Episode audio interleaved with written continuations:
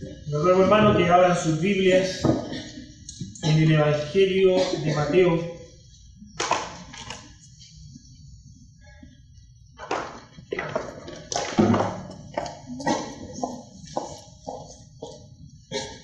Capítulo 9. Evangelio de Mateo, capítulo 9. Vamos a leer del versículo 35.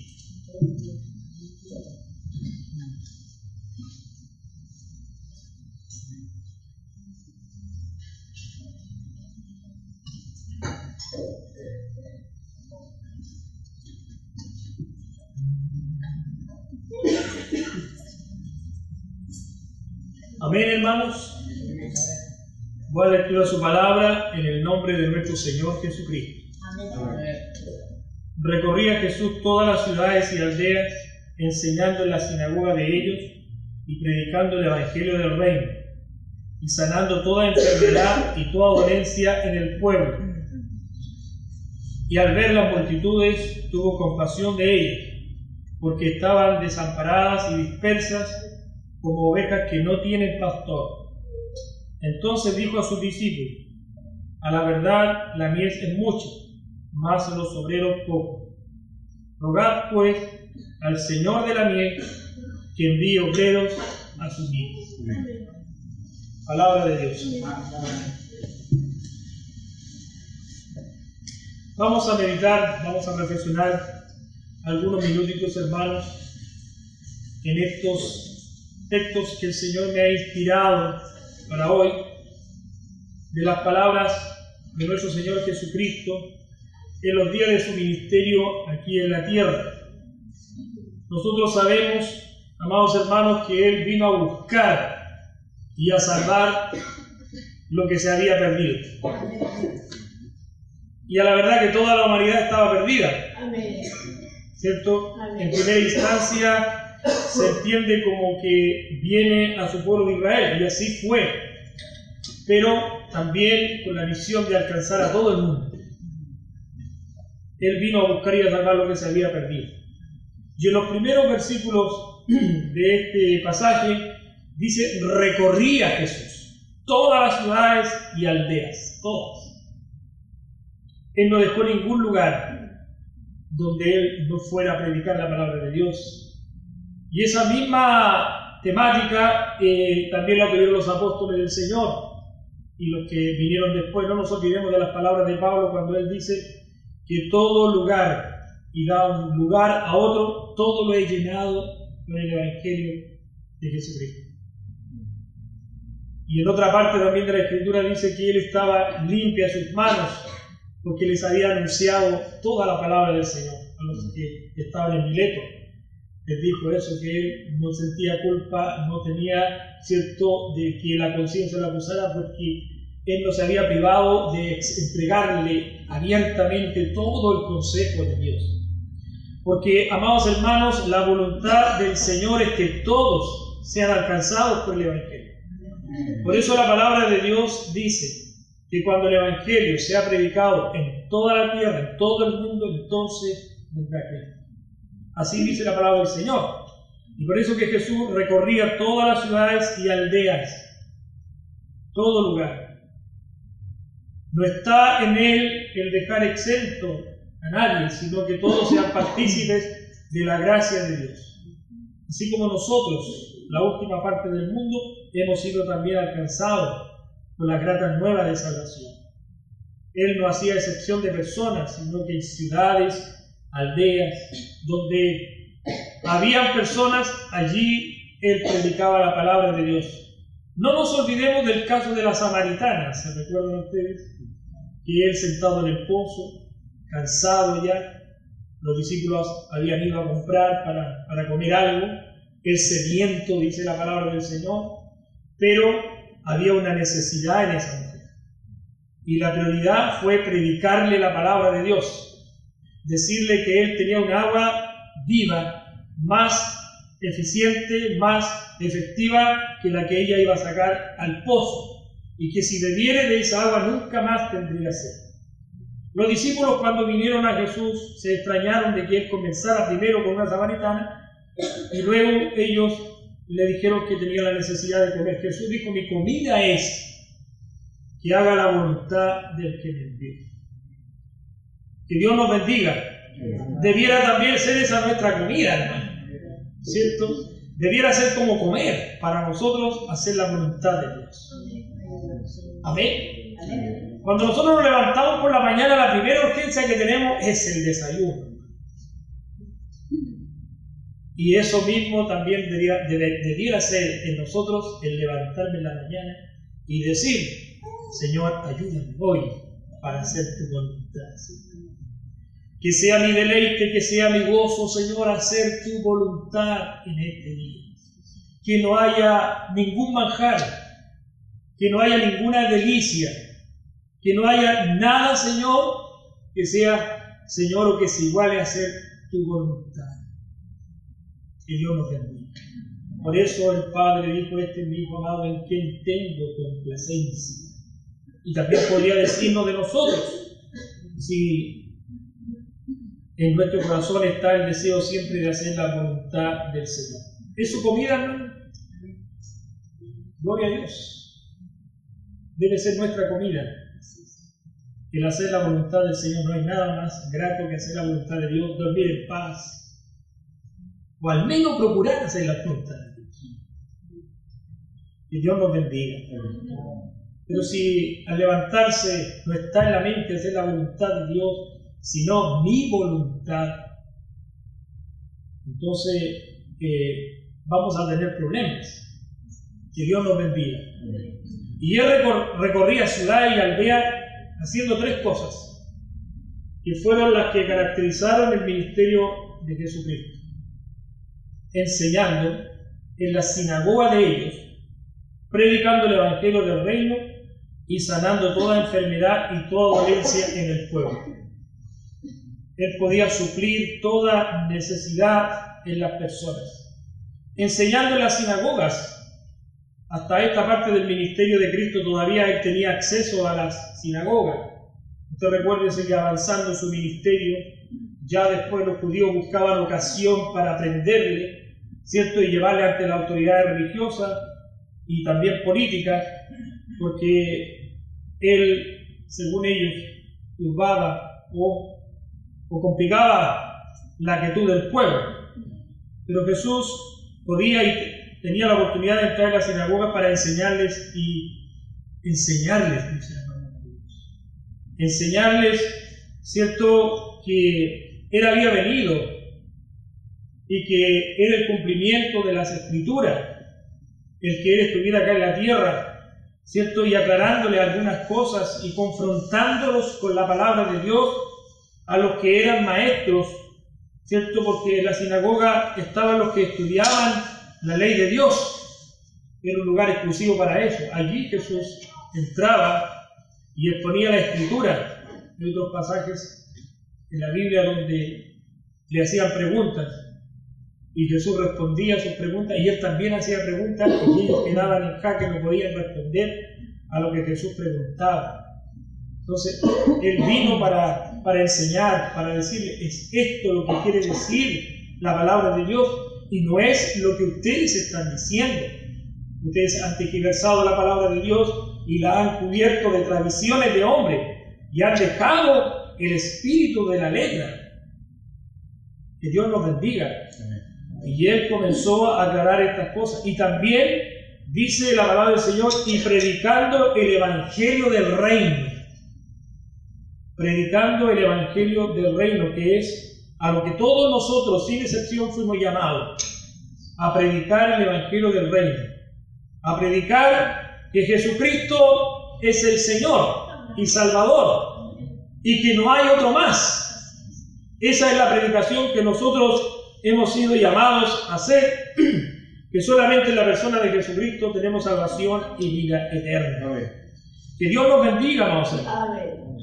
Y dice también, predicando el Evangelio del Rey y sanando toda enfermedad y toda dolencia en el pueblo. No solo enfermedades físicas, ¿cierto? Y dolencias, sino también sanando los corazones. No nos olvidemos que estaba la profecía de Isaías 35, también capítulo 61 de Isaías, donde decía que cuando Él viniera, vendría, ¿cierto?, para, para sanar los corazones afligidos, para dar vista a los ciegos, para hacer oír a los sordos, ¿cierto?, para hacer andar al cojo, al paralítico, para limpiar al leproso. Esa era la profecía que había tocante a Cristo y Él estaba aquí cumpliendo su ministerio, haciendo lo que el Padre le había encomendado que hiciese. Por eso le decía que el propósito de Cristo era hacer la voluntad del Padre y llenarlo todo con la palabra del Señor, ¿cierto? Entregar todo el consejo de Dios y nos dice por qué Él se esmeraba tanto en esto. Y se esmeraba mucho en esto el Señor porque Él veía la necesidad. Veía la necesidad.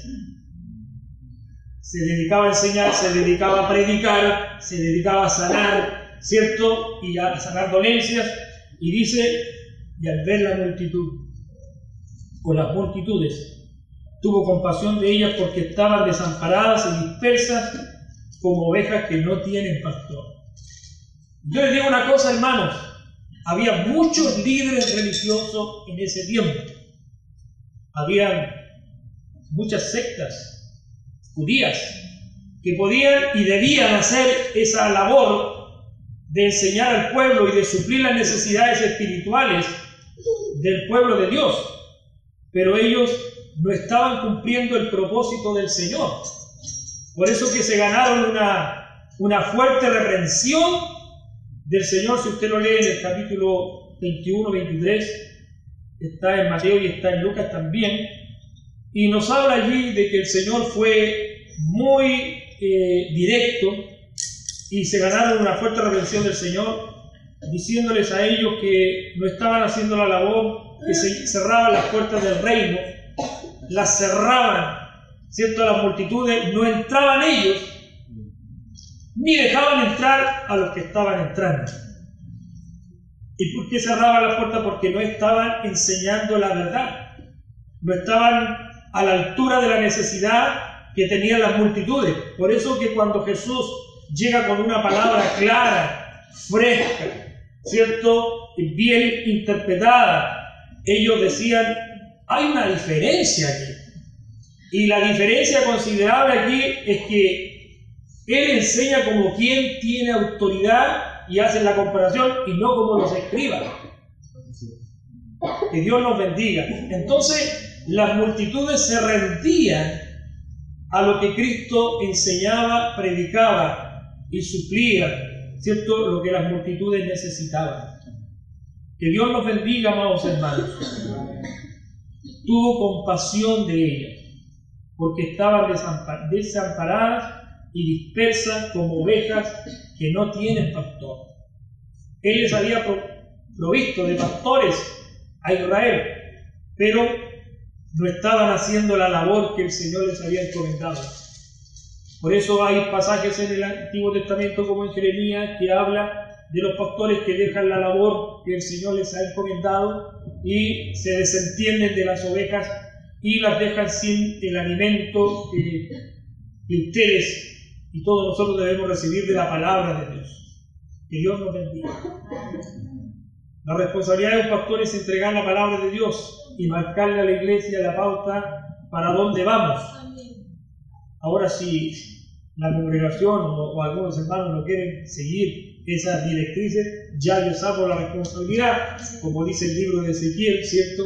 Dice claramente que si uno viera al justo cometer pecado o al impío y uno no lo amonestare, ¿cierto? Su sangre será demandada de mi mano, en este caso. Pero si uno lo hace y predica la palabra de Dios y procura ser ejemplo para la ley, guardándose del pecado y de todo lo malo, ¿cierto? Entonces y el que escucha la palabra no la guarda, yo libro mi alma. Por eso el apóstol Pablo dice, no he rehusado entregaros todo el mensaje de Dios, tengo las manos limpias. Que Dios nos ayude. Que Dios nos bendiga, Y creo que una de las cosas principales, escuchen hermano, que debe haber en el corazón de un hombre de Dios y de una mujer de Dios es sentir la necesidad que hay en la gente compasión por las almas. Hay gran necesidad hoy, hermanos. No solamente necesidad en el mundo, siempre la hay, sino que también hay necesidad en el pueblo de Dios.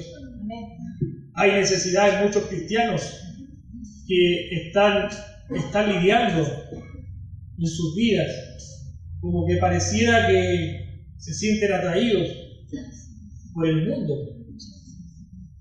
¿Qué está pasando? Que Dios nos ayude, amados hermanos.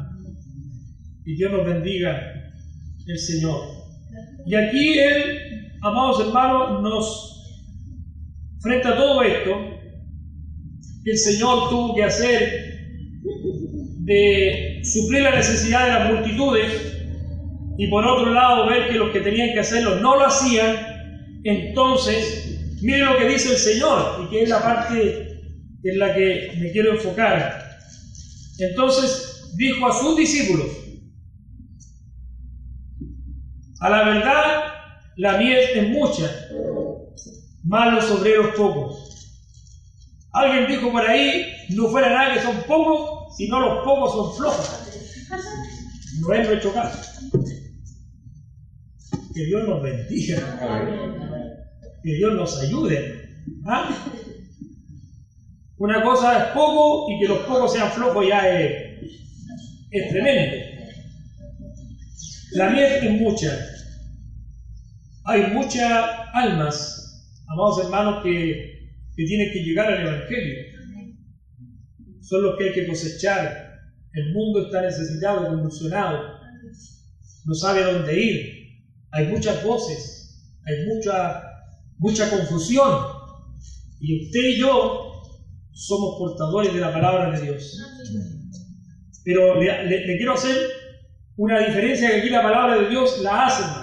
Una cosa es ser religioso, un líder religioso, y la otra es ser un obrero de Dios. ¿Me está escuchando? La otra es ser un obrero de Dios. Y aquí Él no dice, mire, pidan por líderes. Él no dice, pida por él. No, Él dice, rogar pues al Señor de la mies que envíe obreros a su mies. ¿Quién es el Señor de la mies? El Padre. Dijo, yo soy la vid verdadera. ¿Y qué dijo del Padre? Mi Padre es el labrador. Mi Padre es el labrador. Nosotros debemos orar a Dios. Y si hay, algo que no se hace en la iglesia, es precisamente orar por lo que el Señor nos dijo que tenemos que orar. Fíjese usted, por Mire, vamos a recapitular un poco. Hermano, tanto, usted va a orar. Ya. Hermano, ore porque por un trabajo. Hermano, eh, tengo un examen. Hermano, tengo un litigio. Hermano, tengo que hacer un viaje para que Dios me guarde. Hermano, ore por el vecino, está medio complicado para que, para que el Señor lo sosiegue un poco. Y no oramos por lo medular. No oramos por lo que el Señor nos dice que debemos orar. Gracias a Dios la iglesia ha estado aprendiendo, hemos estado aprendiendo todo y últimamente oramos con mucho énfasis por los que están en eminencia Queremos un país donde no haya anarquía, ni corrupción, ni terrorismo, ni apostasía. Estamos orando y ya tenemos esa, esa petición delante de Dios y la reiteramos muchas veces. Y eso está bien. Y los hermanos están orando por lo que se está legislando. Entonces ya hay más excelencia, ¿cierto? Y más contenido en la oración. Y eso es bueno. Pero otra de las cosas por las cuales el Señor nos dice que oremos, nosotros, ¿sabe para qué? Para que Dios mande obreros obreros. ¿Sabe por qué las iglesias carecen de obreros? Hay mucha gente religiosa en la iglesia, mucha gente que quiere figurar, pero no quieren trabajar.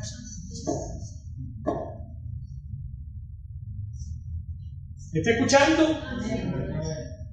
No quieren trabajar. Muchas pinturitas, como dice ahí pero pocas personas que quieran realmente involucrarse, que quieran estar ahí dispuestos. Para el trabajo que el Señor les encomiende, como bien leía nuestra hermana Pamela el devocional, ¿cierto? Que dice que los que están en algunos cargos, ya sea eclesiásticos o seculares, eh, están puestos por el Señor para servir. Son servidores de Dios. Que Dios nos bendiga. Y aquí nos está diciendo la palabra de Dios que oremos para que Dios levante o envíe servidores. Servidores de Dios. ¿Usted ora por eso? Que Dios nos bendiga, hermano. Tenemos que orar porque esta es la recomendación. Dice, rogar pues al Señor que envíe obreros a su miel. Mire, los obreros los levanta Dios. ¿Me está escuchando? Los obreros, mire, la iglesia del Señor no se construye con las habilidades, capacidades o talentos humanos. No. Porque si hubiese querido el Señor hacerlo así, habría ido a las escuelas filosóficas que había en ese tiempo o, o habría buscado personas muy capaces, muy intelectuales de la época y habría dicho el Señor, ya con estas personas voy a la segura y vamos. No. El reino de Dios no se construye con capacidades humanas. Me lo digo. No se construye. El reino de Dios se construye con las capacidades y dones que Dios da. Que Dios le bendiga. Ahora, si la persona tiene sus capacidades, sus estudios, que haya estudiado, no sé, medicina, eh, derecho, poesía, hermano, lo que sea. Cualquier ciencia al servicio de Dios va a brillar más todavía. Va a brillar, va a ser algo que se va a complementar, pero no es esencial.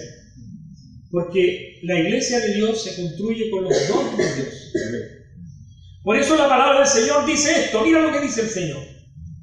Y subiendo a lo alto, llevó cautiva la cautividad y dio dones a los hombres. Y a unos constituyó apóstoles, a otros profetas, a otros evangelistas, a otros pastores y maestros. Y luego, en el mismo capítulo, dice que el Señor añade estas capacidades para que se edifique el cuerpo de Cristo. Y en esta edificación del cuerpo de Cristo, todos, todos lleguemos a la estatura. No es para que ese hermano o esa hermana que recibe esa capacidad se dispare en relación de los demás. No. No es para que él sobresalga y, sea como eh, el que está ahí arriba y todos nosotros ahí en la media. No, no. Es para que todos subamos juntos crezcamos Que Dios nos bendiga. Entonces, cuando nosotros oramos a Dios, mira los beneficios de lo que el Señor nos está diciendo.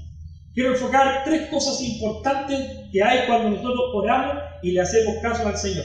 Lo primero, lo primero, usted que está medio adormilado ahí, que no sabe para dónde va, ¿cierto? Que dice, no encajo aquí, no soy bueno para la guerra de intercesión, con suerte oro por mí para que no falte el pan en la casa, descartado por ese lado.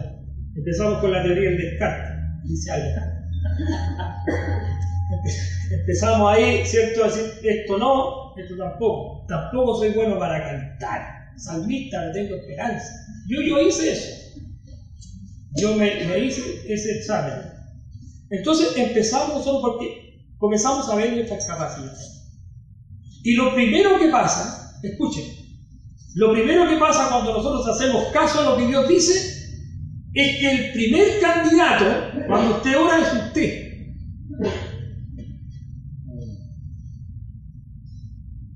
¿Está escuchando? ¿Por qué? Porque el Señor, cuando usted ora, entra en una relación, en una comunión con Dios, como lo hizo Isaías. Y luego el Señor le dice, mire, yo tengo estos proyectos, quiero hacer esto. Y luego el Señor dice, ¿por qué trabaja así? Dice, ¿a quién puedo enviar para él? Y si uno está ahí, ¿qué le va a decir usted? Envíame a mí.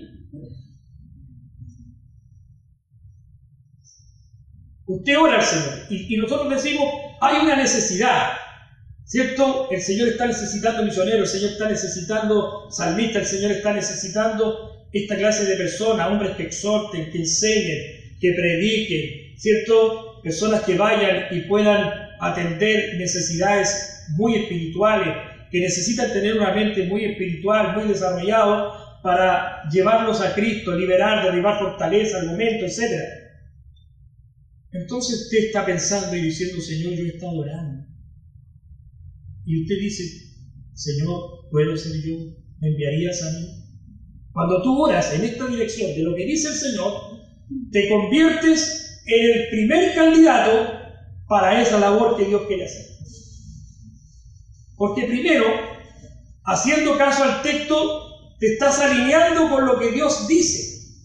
Rogad pues al Señor de la mies que envíe obreros a su vida. Entonces, Señor, usted le dice, Señor, cuando escucho la noticia, cuando veo, Señor, cómo hoy atacan la iglesia, cuando veo, Señor, que tanta gente se está perdiendo, Señor, siento un, dolor en mi corazón, una compasión grande, Señor. ¿Qué puedo hacer? Tú dijiste, Señor, que oráramos para que tú levantes obrero. Yo te ruego, Señor, que levantes obrero. Envía obrero, Señor. Entonces ahí, en ese clima, cuando usted que se convierte en el principal candidato para que Dios lo levante con un carisma glorioso y maravilloso, para ser usado por Dios. Y usted no diga, no, es que yo no. No. A escogió Dios. Lo vi, lo menospreciamos. Escogió Dios. Dios escoge. Él envía. Él envía. Ni siquiera es el pastor. El pastor anda como a la y este como que, como que tiene, tiene ciertas capacidades. O esta hermana, yo la veo como que esta hermana. Andamos así, pero el que sí está seguro, el que sí los levanta, el que sí los envía, es Dios. El Dios los levanta. Que Dios los bendiga. Y usted nunca diga nunca. No, yo, no yo. Usted lo único que debe hacer es orar a Dios. Ore, Señor, hay necesidad. Pero también aprovecho de decirte, Señor, que si, si puedo ser yo, aquí estoy. ¿A quién enviaré? Dijo el Señor. El Señor le podría haber dicho a, a Isaías, mira, ¿sabes qué te voy a enviar a ti? Pero a veces el Señor la deja ahí. ¿Está escuchando, cierto? Y ahí es donde usted debe estar vivito. Señor, yo envíame a mí. Que Dios nos bendiga. Así que usted pídale al Señor eso. Envía obreros. Yo no solo quiero ser, Señor, en la iglesia un espectador. No, no quiero eso, Señor. Quiero que tú me uses. Quiero que tú, Señor, me levantes. Quiero también, Señor, que levantes a los hermanos, las hermanas. Hay tantas labores, tantas labores que, que hoy que hoy no, se hacen. ¿Sabe por qué? Porque la gente ha dejado de creer en las capacidades que Dios da. Hoy día las iglesias en el mundo parecen verdaderas academias. Son institutos. Pero ¿sabe cuál es el problema? No hay vida. No hay vida de Dios, hermano. Están discutiendo si la palabra es en el griego antiguo, moderno, están en una tremenda. Pero yo te digo una cosa, el Evangelio es de poder. Amén. El Evangelio es de poder. ¿Por qué? Parte, si usted lo analiza aquí en este pasaje, primero, Dios los levanta. Si ya las personas dejan de creer en lo sobrenatural, es un gran problema. Dios los levanta, levanta a los hombres, levanta a las mujeres. Y sabe que lo segundo, lo segundo cuando tú oras a Dios, y yo oro como pastor, para que Dios levante obrero, es que a todos los que estamos aquí nos tiene expectantes. Porque hay oración y yo le pregunto a usted, ¿Dios responde la oración? Amén. La responde. Amén. Gloria a Dios. La responde. Dios le responde. Si nosotros ni siquiera tenemos que complicarnos buscando, ¿qué hermano? ¿Qué hermano? No, no. Tenemos que ir al labrador, tenemos que ir al Señor de la miel y decirle, Señor, aquí está faltando. El coro, yo así, si yo me decía, Señor, el coro, bendice Señor. Mire, cuando empezamos en Quintero estaba la pura hermana Fernanda batallando con la guitarra. Esa es la verdad. Batallando con la guitarra. De la noche a la mañana yo dije, Señor, me voy a apropiar de esta palabra, me apropio de esta palabra, Señor. Tú estás levantando una obra aquí y yo comienzo a orar. Señor, oro para que tú envíes obreros a esta obra. Ayunémonos. ¿Sabe qué?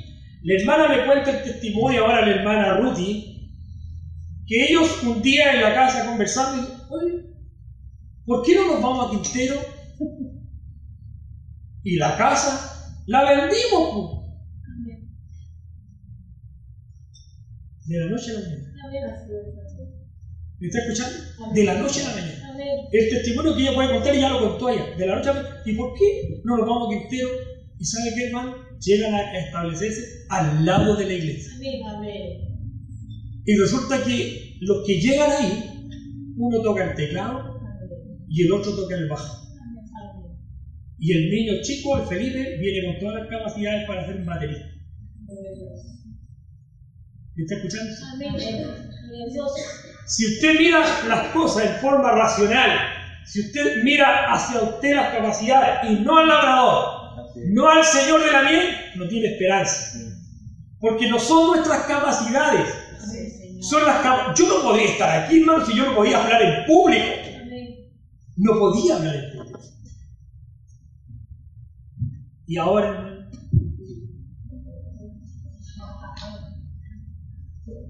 pues, ¿se da Es porque Dios es el que levanta. Entonces, en este segundo beneficio del que estoy hablando, es que todos vamos a estar expectantes porque como creemos que Dios responde la oración, y así es, entonces Señor, soy el primer, el primer candidato pero también, Señor, voy a ser generoso. ¿No será la hermana, este hermano, Señor, que viene con estos dones? ¿No será que a este, Señor, tú vas a levantar? O esta hermana. Mire, yo te digo una cosa, hay algunos que en la iglesia ya pasan los 60 o van bordeando los 70, se autojubilan. No, yo voy a la iglesia con tal de pasar ahí gratamente escuchando la palabra. No se proyectan. Pero yo te voy a decir una cosa. La palabra de Dios dice, derramaré mi espíritu sobre todo acá. Los jóvenes tendrán visión. Y los ancianos, sueños. Y sueños se entienden muchas. Todavía puedes soñar en Cristo. Todavía te puedes proyectar en Cristo. No te autojubiles nunca. Que Dios nos bendiga. Usted ore, Señor, pongo a mis hijos, Señor, a tu servicio. Aquí están, Señor, mira, tú me dices que ore, Señor, por obrero. Señor, yo oro, envía obrero, pero te tengo una lista, Señor. Mire, yo ya estoy trabajando, Señor, ahí está mi hijo. ¿No te gusta, Señor, cómo va la actividad? Mira, y vienen los nietos, Señor, tengo acá un... Y uno se sigue extendiendo. Señor, toca a estos hermanos, toca a esta hermana. Señor, bendícelos a ellos. Levanta a esos niños, Señor, levanta a esos jóvenes tócalos, muévelos. Señor, tú dijiste, yo no estoy orando, Señor, al azar. No estoy orando. Señor, yo estoy orando porque tú lo dijiste, Señor, y tú me mandas a orar para que te ore a ti y que tú envíes obreros. Y los obreros que Dios manda son mandados de Dios y van a tener muchas características de Dios. Primero, se van a esmerar por hacer la voluntad de Dios, porque la plantilla es Jesucristo. Pablo dice ser imitadores de mí, así como yo de Cristo. ¿Y qué hacía Pablo? Hacer todo, predicar. Pero si esa persona anda regañadiente, que no, que no le gusta acá, que allá, no. No reúne las características son religiosos, no lo ha levantado el Señor. Por eso que nosotros tenemos que pedir. Antes la iglesia se equivocaba. Decía, viene una hermana. ¿Sí? ¿Y qué pasa con ella? Es una hermana que era matrona. O esta hermana eh, es, profesora universitaria y viene a la iglesia y nos va a dar un tema. ¿Para qué más? Le dije yo un día. Yo necesito una mujer, un hombre levantado por Dios, ungido por Dios, porque las palabras que salgan de su boca van a edificar la iglesia. O si no, vamos a tener una linda oratoria aquí delante pues las cosas porque estamos mirando la carne, nos estamos apoyando en el brazo de carne y nos estamos, no nos estamos apoyando en el brazo de Jehová. Él puede levantar a un pescador sin letra y lo usa de tal manera para que se salven tres mil almas y lo vuelve a usar y se salvan cinco mil almas. De eso estoy hablando. De eso estoy hablando. Usted ha escuchado el testimonio del loco de la celda número 8, me parece que. Si no lo ha escuchado, escuche ese testimonio. Era un loco de remate, nadie entraba, le tiraban la comida. Y el Señor ministró a un pastor de la montaña, esos que no vienen de los seminarios, pero que oran a Dios, que leen la palabra de Dios, que son levantados por Dios. Le dijo, ve a la celda número 8 Y cuando llega allá, pide audiencia, dice, vengo mandado para entrar a orar por el que está en la celda. ¿Usted está loco? ¿No sabe que esta persona de un salto le sacó el ojo a la enfermera? Y entró, mandado por Dios, usado por Dios. Le puso la mano ahí, se le abalanzó, echó un poco pero él veía como Dios obraba. El Evangelio, hermanos, de poder. El Evangelio cambia, el Evangelio transforma. Porque es de Dios. Y cuando Dios levanta instrumentos, cuando levanta hombres y mujeres de Dios, llamados por Dios, no llamados por el hombre, no sino con capacidades de Dios, van a edificar la iglesia. Porque la obra no la hace uno, la hace Dios. ¿Sabe para qué? Para que nadie se gloríe. Para que nadie se gloríe. Sino que dice, no, ese pastor sobresale porque estudió Derecho, estudió Economía y tiene todos los títulos. Es falso eso. Eso no es así. Lo que sí debe hacer un cristiano es tener el llamado de Dios, que es lo principal, y tienes que estudiar, capacitarte. Y estudia de todo, hermano. Primero la palabra de Dios, pero estudia de todo. Tienes que indagar, estudiar. Así que nunca digas, no, yo no soy candidato para esto. Dios sorprende de tal manera que saca a la persona del basural y lo pone a su mesa. Amén. Dios. ¿Cuántos hombres? ¿Quién ha escuchado el testimonio del pastor López? El pastor López era un delincuente. Amén.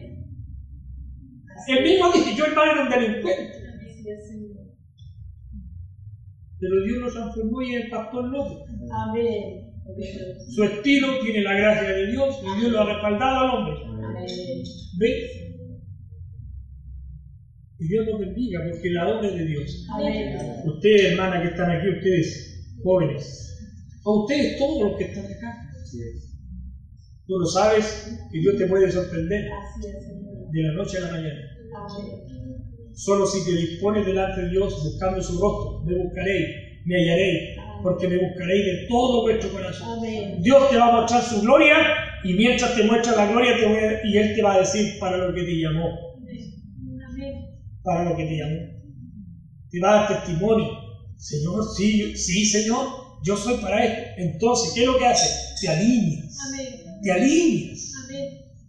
Ejemplo, si el Señor te dice, yo te voy a usar para ministrar en el coro, tú vas a ser un salmista, vas a ser un, mujer, un hombre, una mujer usado por mí. ¿Qué es lo que hace usted? Usted comienza a orar primero, a empaparse, ¿cierto? Comienza a querer estar en los ensayos, Señor, estoy aquí alineado. Y Dios te va a levantar.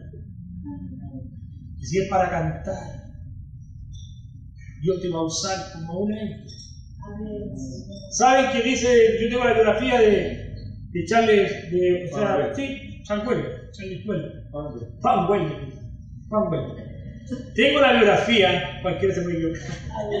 Vamos a echar a perder el sermón por un error. Juan Welly tenía un hermano, se llamaba Carlos. Carlos Welly. Cantaba, hermano. Los dos eran el complemento perfecto. Uno predicaba, llamado por Dios. Welly. Y Carlos Welly hacía la introducción alabando a Dios. Y cuando alababa a Dios dejaba el escenario, hermano, pero quedaban todos sorprendidos. Y cantaba en ese tiempo. Y hoy día estamos con esa de que, ah, no estamos rayados. Bueno, ¿por qué? Porque estamos escuchando con el oído. No, ese coro está muy rayado. Lo han cantado muchas veces. Hermano, a veces es el punto. Cuando el hombre de Dios está conectado, aunque lo cante mil veces, va a tocar. Va a tocar. Porque es el canal. Es el hombre que fue llamado, es la mujer que fue llamada. Gloria a Dios. Hay hermanos que tienen esa virtud de orar, de interceder, de clamar, de, y sabe qué? que cuando oran se siente porque están enfadados, viven orando, están en la presencia de Dios. Por lo tanto, ellos cuando comienzan a orar, inmediatamente Dios los confirma, entra en escena el Señor inmediatamente. Que Dios nos. Por eso, hermano, pidamos de lo alto. Pablo pedía, no pedía, Señor, dales que sean intelectuales. No, él decía, Señor, dales sabiduría espiritual. Inteligencia espiritual. ¿Entiende eso? Eso pedía cosas espirituales. Pedro en la misma tonada, cada uno según el don que ha recibido del dueño de la miel, del labrador. Cada uno, ministrelo porque va a tener respaldo de Dios. Ministre a los demás como un buen administrador porque usted es un administrador nada más. La multiforme gracia viene de Él. Amén. Amén. Nosotros vamos a irrumpir, hermano. ¿Sabemos que vamos a irrumpir? Porque estamos entendiendo estos principios que el Señor enseña en su palabra. No porque nosotros seamos los capaces, sino que usted, ahora como ya lo sabe, usted se va a sumergir en la presencia de Dios. Señor, estaba mirando mis capacidades Señor, estaba luchando yo, cuando esto es de ti. Y yo oro, Señor, ahora, mira, aquí estoy, heme aquí, Señor, envíame a mí, si es tu voluntad, pero si no soy yo y me tienes para otra cosa, envía a otro, Señor. Pero envía, Señor, levanta, Señor. Y lo tercero que podría decir, hermano, si oramos nos vamos a beneficiar, porque en el orar ya tienes una bendición. ¿Está escuchando? Que Dios le bendiga. Vamos a orar. ¿Y qué les parece si oramos dentro del contexto? ¿Amén? Sí, pues, pues, vamos a orar por otra cosa. Vamos a orar por el gobierno ahora. por lo que estaba dando en Venezuela, no es el punto. Ahora tenemos que orar por esto. Señor, que le orado por la palabra. Usted le dice al Señor, Envíame, Señor, aquí estoy. Y ya sé que no es por capacidad humana, es porque tú los levantas.